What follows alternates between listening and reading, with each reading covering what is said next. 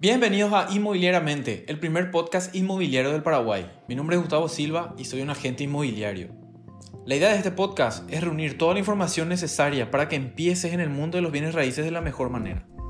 Ya seas un agente inmobiliario, un emprendedor, un inversionista o simplemente un apasionado por los bienes raíces, este podcast es para vos. Hola, ¿cómo están? Bienvenidos a un nuevo episodio de Inmobiliariamente. Estoy muy contento de empezar a grabar de vuelta. Hace tiempo que no, que no estaba subiendo episodios.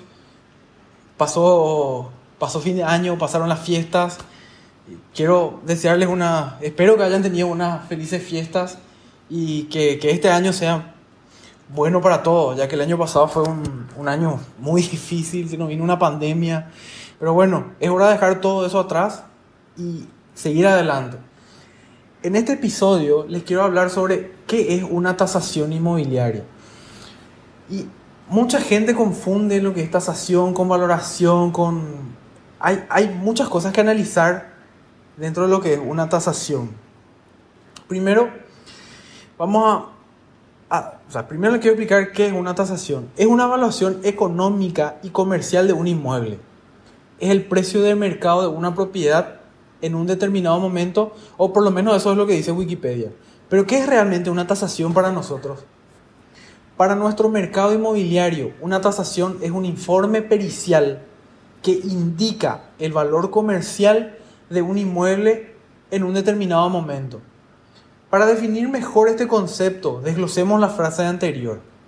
Informe pericial, porque se trata justamente de un informe realizado por una persona reconocida o confiable, que tenga la capacidad o habilidad técnica para juzgar o decidir de forma correcta e imparcial el valor de un inmueble. ¿Y por qué digo indica? Porque la tasación no fija, ni establece precio, sino que a través de métodos de evaluación, que vamos a ver más adelante en este episodio, se puede obtener un precio acorde al mercado. En este sentido, no está de más decir que el mercado es el que fija el precio y no el tasador. Para ser aún más claro, el tasador solamente descubre el precio que ya está fijado en el mercado. Valor comercial. El valor comercial de un inmueble es el monto más probable con el cual dos personas en condiciones regulares dentro de un mercado estarían dispuestas a intercambiar ese bien. Esto excluye factores coyunturales o esporádicos que no tienen incidencia en el mercado, por ejemplo, el, apuro de un dueño por, por, vender su propiedad.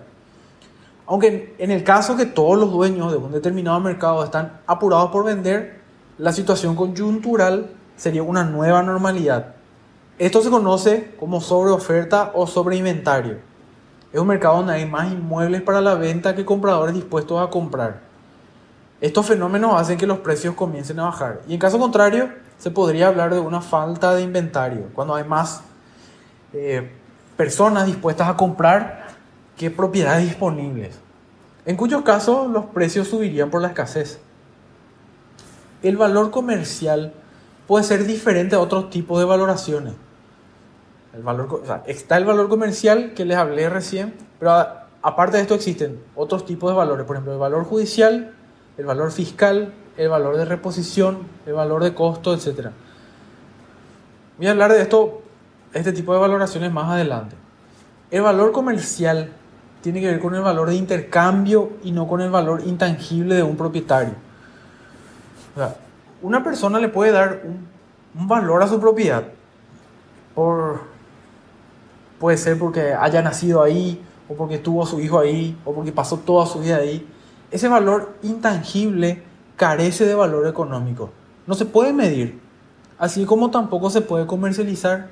El cariño o el apego de un propietario hacia su inmueble no se puede incluir dentro de un informe de tasación. Momento determinado. Hablé que, que el informe, o sea, el momento tiene una incidencia dentro del, del precio, dentro de la evaluación. El momento dentro de un ciclo económico tiene una influencia decisiva en la evaluación de un inmueble. Los bienes raíces responden a ciclos económicos. Y en algunos mercados los bienes raíces incluso no responden de la misma manera a los ciclos propios del mercado. Lo que quiero decir es que si un mercado está bien, los precios de los bienes raíces suben. Si un mercado está mal, los precios de los bienes raíces bajan. Pero esto no siempre es así. En algunos mercados puede resultar a la inversa, ya que los inmuebles se utilizan también como patrimonio para salvaguardar el capital en tiempos de crisis. para proteger el dinero también se utilizan se utiliza el, los inmuebles. Por ejemplo, yo no sé, puede bajar el precio del, del, dólar, la gente, o sea, no hay liquidez en el mercado o hay demasiada liquidez, no sé qué hacer con mi dinero, me quieren sacar mi dinero. Entonces, mucha gente compra como patrimonio, no precisamente eh, para invertir o, para comprar, vender o para vivir. Vamos a desarrollar mejor la idea del momento determinado. Imagina un gráfico matemático de puntos cartesianos, así como hacíamos en, en, el colegio, donde la X, la parte de abajo, representa el tiempo y la Y, la, el eje vertical, la actividad económica. En este caso, los bienes raíces. El gráfico del ciclo económico sería una especie de onda que sube y baja, sube y baja, sube y baja. Una onda. Imagínense una onda que sube y baja, sube y baja.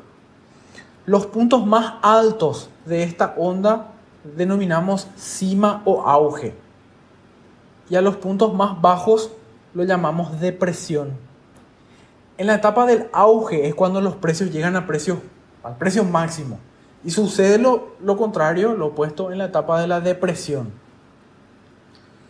Pero en la mayor parte del tiempo los valores se encuentran en puntos intermedios. O sea, no, no es que sube y baja, sube y baja con tanta frecuencia. Por eso es necesario determinar otros tiempos o momentos dentro del ciclo económico. Por ejemplo, la recesión es cuando cambia la tendencia de auge hacia la depresión. Es el momento en donde los precios comienzan a bajar. Y la recuperación o expansión es el opuesto a la recesión, cuando los precios comienzan a subir. Algunos incluso subdividen de vuelta a estos momentos, pero no es necesario que nos entremos en tantas jeras económicas. Es a modo de, de entender que el, ciclo de los bienes raíces es, eh, es cíclico, valga la redundancia, o sea, que suben y bajan. Pero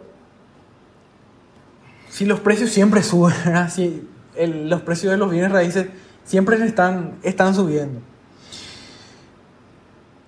Capaz no, no, no comprendas del todo, ¿verdad? porque el tiempo que transcurre desde una depresión hasta el auge podría tomar muchos años. Incluso puede ser 10, 20 años desde, la cima hasta, hasta la depresión.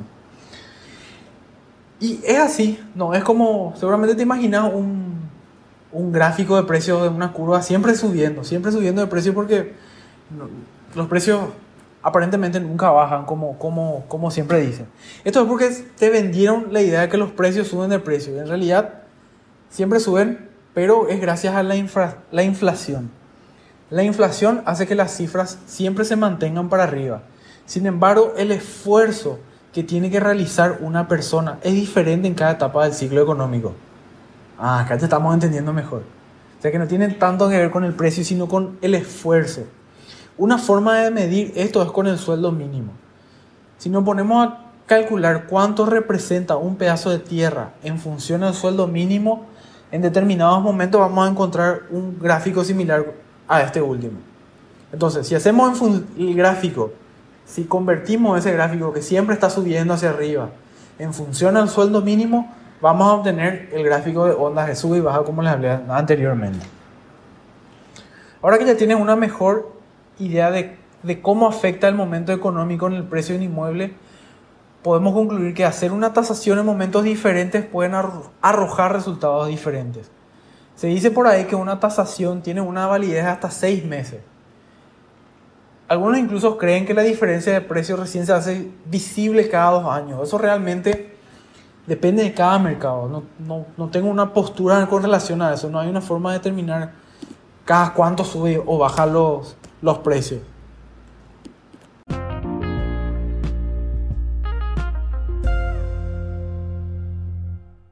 Pueden existir diferentes valores, como mencioné anteriormente, cuando les hablé del valor comercial. Los valores dependen de la finalidad de la evaluación.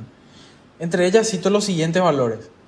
El valor comercial determina el precio de venta de una posible transacción Asesora a un vendedor a fijar el precio de una oferta. Asesora al comprador en relación a los precios de ventas aceptables, etc. El valor de financiación y crédito estima el valor de seguridad de un inmueble a efectos hipotecarios. Sugiere a un inversionista decidir la adquisición de derechos de créditos hipotecarios, bono del Estado u otro tipo de inversión. Valoración de seguro. Estima el valor de las porciones siniestrables de un inmueble, con el fin de determinar un seguro. El valor de planeamiento urbanístico es una evaluación de los efectos de una determinada política de ordenamiento de suelo que puede tener en un mercado inmobiliario. Puede ayudar a contribuir a la toma de decisiones en materia de ordenación y planeamiento. El, valor de gestión urbanística determina el valor de un inmueble a efectos de expropiarlo. Este tipo de valoración puede determinar los criterios objetivos para realizar reparcelaciones, reubicaciones, etc. Y el valor de fiscalidad determina el valor de un inmueble a efectos de estimar el valor de los impuestos asociados al mismo.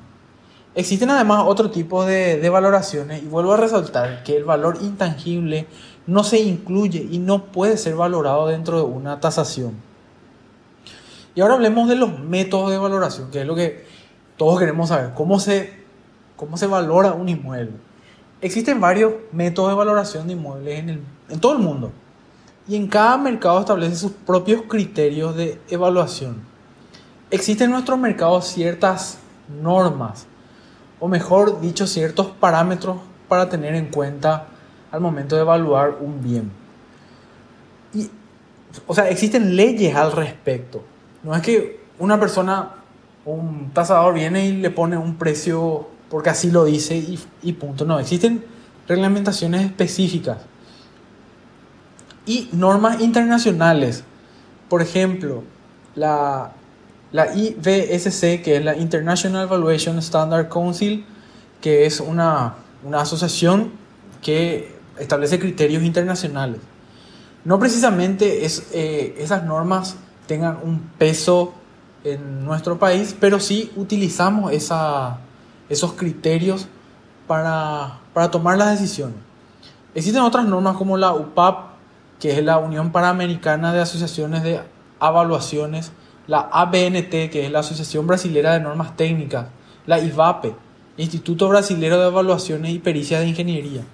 Y en nuestro país tenemos legislaciones, por ejemplo, la la ley 371 del año 72 que establece que los contadores y los administradores pueden evaluar bienes económicos en general. Existe otra ley, otras leyes. La que tengo anotada acá son las resoluciones del Banco Central. El Banco Central es la que establece las normas de evaluación y donde se crea un registro de evaluadores independientes, los peritos. Pero no quiero entrar más en, en tantos detalles legislativos. Vamos a entrar a lo que son los métodos comparativos. Nada más era para dar una, un pantallazo de, de, de dónde sale y que no piensen que cada uno lo evalúa de acuerdo a su parecer y de lo que se les antoja. Uno de los métodos más comunes es el método comparativo. Es el método más utilizado y no por eso sea precisamente el mejor consiste en comparar los precios de inmuebles que reúnan o compartan características similares dentro de una zona y momento determinado, a fin de establecer precios promedios de mercado. Este es el famoso análisis comparativo de mercado, ACM. El resultado promedio que obtengamos del análisis comparativo nos servirá para medir nuestro inmueble y obtener así el valor que buscamos. Para tener un precio más acertado es necesario aplicar ciertos ajustes para homogeneizar los precios de referencia. O sea, para comparar manzanas con manzanas. tenemos que igualar los, las referencias. Le explico más, más adelante, le explico por qué. Al momento de comparar los inmuebles es recomendable elegir una cantidad mínima de 5 inmuebles parecidos. No podemos quedarnos con porque un inmueble se vendió a tal precio y nosotros ya eh, tomamos eso como referencia. No tenemos que elegir por lo menos 5 inmuebles para tener un promedio interesante. Este método funciona cuando se eligen bien los inmuebles de referencia. Utilizar malas referencias pueden arrojar malos resultados. Y algunas características para tener en cuenta al momento de comparar son los siguientes. La zonificación. Los inmuebles de referencia tienen que estar ubicados en la misma zona, de acuerdo a las regulaciones municipales. No es lo mismo comparar un terreno de uso industrial con otro de uso residencial, por las limitaciones reglamentarias mismas de cada zona. En, Asunción, por ejemplo, tenemos lo que es el plan regulador. Y dentro del plan regulador tenemos la zona. En realidad todos los municipios tienen su plan regulador, o deberían. Y se establece el, uso que se le puede dar a cada, a, cada terreno. No se puede, por ejemplo, poner un, un tinglado, un taller, una fábrica en una zona residencial. Y eso va a determinar también el precio de, y la forma de evaluar el, el terreno. Otro aspecto que hay que tener en cuenta es el tamaño del terreno. No es lo mismo comparar un inmueble regular de 12 por 30 con un inmueble de 30 hectáreas. Las dimensiones deben ser similares. Si estamos hablando de, de, de inmueble de 360 metros cuadrados, vamos a comparar con uno de 500 metros cuadrados, está bien. Pero uno de 300 metros cuadrados con un lote de, de 5 o 6 hectáreas van a tener precios diferentes. Es más, se dice que no tiene que pasar el, el 30% el, el tamaño como para que sea, tenga un mejor resultado. Por ejemplo, uno de 300 y uno de 500 ya, ya pasaría el 30%. O sea, uno de 300 con uno de 350 está todavía dentro del, del rango. Otro punto a tener en cuenta es el coeficiente de edificabilidad se debe darle el valor a la tierra de acuerdo al mejor uso que se le puede dar a ella. Por eso no se puede comparar un inmueble que permite edificar hasta 30 pisos de altura con otro que permita solamente 3. Ahí hay que tener en cuenta también eso. La relación frente-fondo. Es sabido que los terrenos tienen, que tienen mayor dimensión de frente se le evalúa mejor. O sea, mayor frente, mejor precio. Por eso existe una fórmula en donde se obtiene un coeficiente que para igualar los precios y realizar una comparación mejor. Por ejemplo, un supongamos que tenemos dos inmuebles. Ambos miden 360. Uno mide 12 por 30 y otro mide, a ver, 15 por 25, creo que da. Bueno, 15 por algo y que nos da también 360. Ese que tiene mayor frente va a tener un mejor precio que el que tiene solamente 12 por 30. Y hay una tabla y una fórmula que se utiliza para equiparar y sacar el valor real. Los dos tienen el mismo, el, mismo, la misma superficie, pero diferentes precios. O sea que el, precio promedio no es, no, no es suficiente en este caso. Otro punto para tener en cuenta son los servicios. Los servicios con los que cuentan lote también se tienen en consideración, por ejemplo, el alcantarillado, la conexión eléctrica, el agua potable, cable, internet, señal, si hay buses, si hay taxis, todo ese tipo de servicios también se tienen en cuenta. Otro, otro factor, hay varios factores, pero este último quiero mencionar para continuar con los métodos, es la distancia, el, el factor de la ubicación, la distancia a las rutas principales, escuelas, centros comerciales, hospitales, estaciones de bomberos, estaciones de policía también influyen en la comparación. Se va a valorizar mejor aquella que se encuentre más cerca de estas instituciones.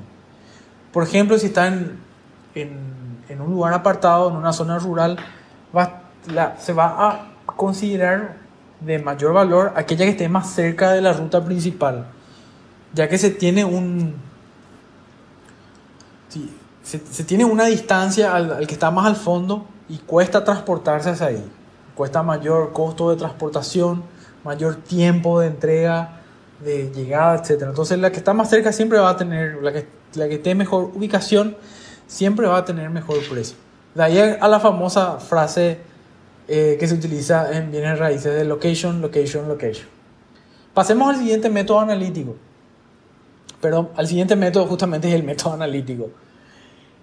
Se establece una relación entre los ingresos futuros esperados y el valor de un inmueble. Es decir, que si se conoce el rendimiento neto de un inmueble, se puede calcular su valor. Este es el método de valoración más antiguo de todos. Más antiguo de todos. Le hablo de la edad de, donde se comienza a calcular. creo que es la primera fórmula de la primera forma de evaluación luego. Y aún se utiliza la fecha para tomar decisiones económicas, sobre todo para inversionistas. Supongamos que el propietario de un inmueble obtiene cierta ganancia por el alquiler durante un año. Si el propietario desea intercambiar ese inmueble por otro, querrá obtener la misma ganancia anual. O en el caso que deseara vender, querrá obtener cierta cantidad de dinero que le pueda generar las mismas ganancias si es que lo, lo invierte en otro lugar. Entonces se utiliza una tasa referencial para saber cuál es la cantidad de dinero que debe conseguir para obtener el mismo rendimiento de su inmueble. Esa tasa referencial está dada por otros instrumentos de inversión que deben ser de seguro y de bajo riesgo como poseer un inmueble. A través de una regla de tres simple se puede obtener la relación valor de inmueble es igual a ganancia anual dividido porcentaje de rendimiento esperado. continuando con el ejemplo, para, para tener más claro este concepto que parece muy complicado, supongamos que el propietario del inmueble que, que hablamos anteriormente posee ingresos por alquiler durante un año de mil unidades y la tasa de rendimiento que ofrecen otros instrumentos de inversión en el mercado es de 7%. O sea, invertir en la bolsa, invertir en, el banco, en CDA, etc. El valor del inmueble es igual a 1000 unidades dividido 7%. O sea, 0,07. Si hacemos 1000 dividido 0,07. Hagan en su calculadora y le va a dar un monto aproximado de 14.286 unidades de valor. Por tanto, si el propietario decide vender a un precio menor de 14.286 unidades, estará obteniendo ingresos por debajo del valor de mercado. O sea que va a vender barato. Y si logra vender a un precio mayor, va a obtener ingresos superiores. Este método de valoración se utiliza muy frecuente con las inversiones en departamentos en un mercado de, de inversionistas como el nuestro. Si se fijan en las publicidades de departamentos, en pozos, la mayoría va a dirigir a inversionistas y dicen rendimiento anual del tanto por ciento. Eso que no importa a nosotros que queremos comprar un departamento para vivir, Pero sí, en un mercado de inversionistas, como estamos nosotros, se utiliza mucho este tipo de, de método de evaluación. Otro método de evaluación es del costo de reposición. Este método se utiliza para darle valor a la construcción de un inmueble. Con este método se evalúa cuánto costaría reponer o reemplazar la edificación de un inmueble por otro nuevo, teniendo en cuenta la depreciación y el estado de conservación. El valor final del inmueble será la suma entre el valor de la superficie del suelo, que probablemente se va a determinar con el método comparativo, y el valor de reposición de la construcción. Una de las formas más comunes de conocer la depreciación de un inmueble es con la tabla de Ross Heidecke, que probablemente pueda hablar con mayor detalle en, otro momento. Esta tabla lo que hace es, hace una relación entre la vida útil de la construcción y una calificación del, del 1 al, puede ser 7, en cuanto a, al estado. De mal, desde nuevo hasta malo, hasta que es que supongamos que tenemos que calificar del 1 al 7, en donde el 1 es a demoler y 7 es a estrenar. Y del 0 al 100 eh, calificamos la vida útil de la construcción. Por ejemplo, si una casa tiene un estado de vida útil de, de 40 años y se construyó hace 20 años, entonces podemos decir que está en el 50% de su vida útil. Y de ahí sacamos, obtenemos un coeficiente. Y ese coeficiente lo vamos a utilizar dentro de una fórmula para obtener el valor a hoy de esa, de esa construcción, teniendo en cuenta el valor de reposición. Vamos a dejar, vamos a ser más claro todavía. Supongamos que vemos una casa, una casa que, que calificamos del 1 al 7, lo calificamos con 3,5 y está al 50% de su vida útil.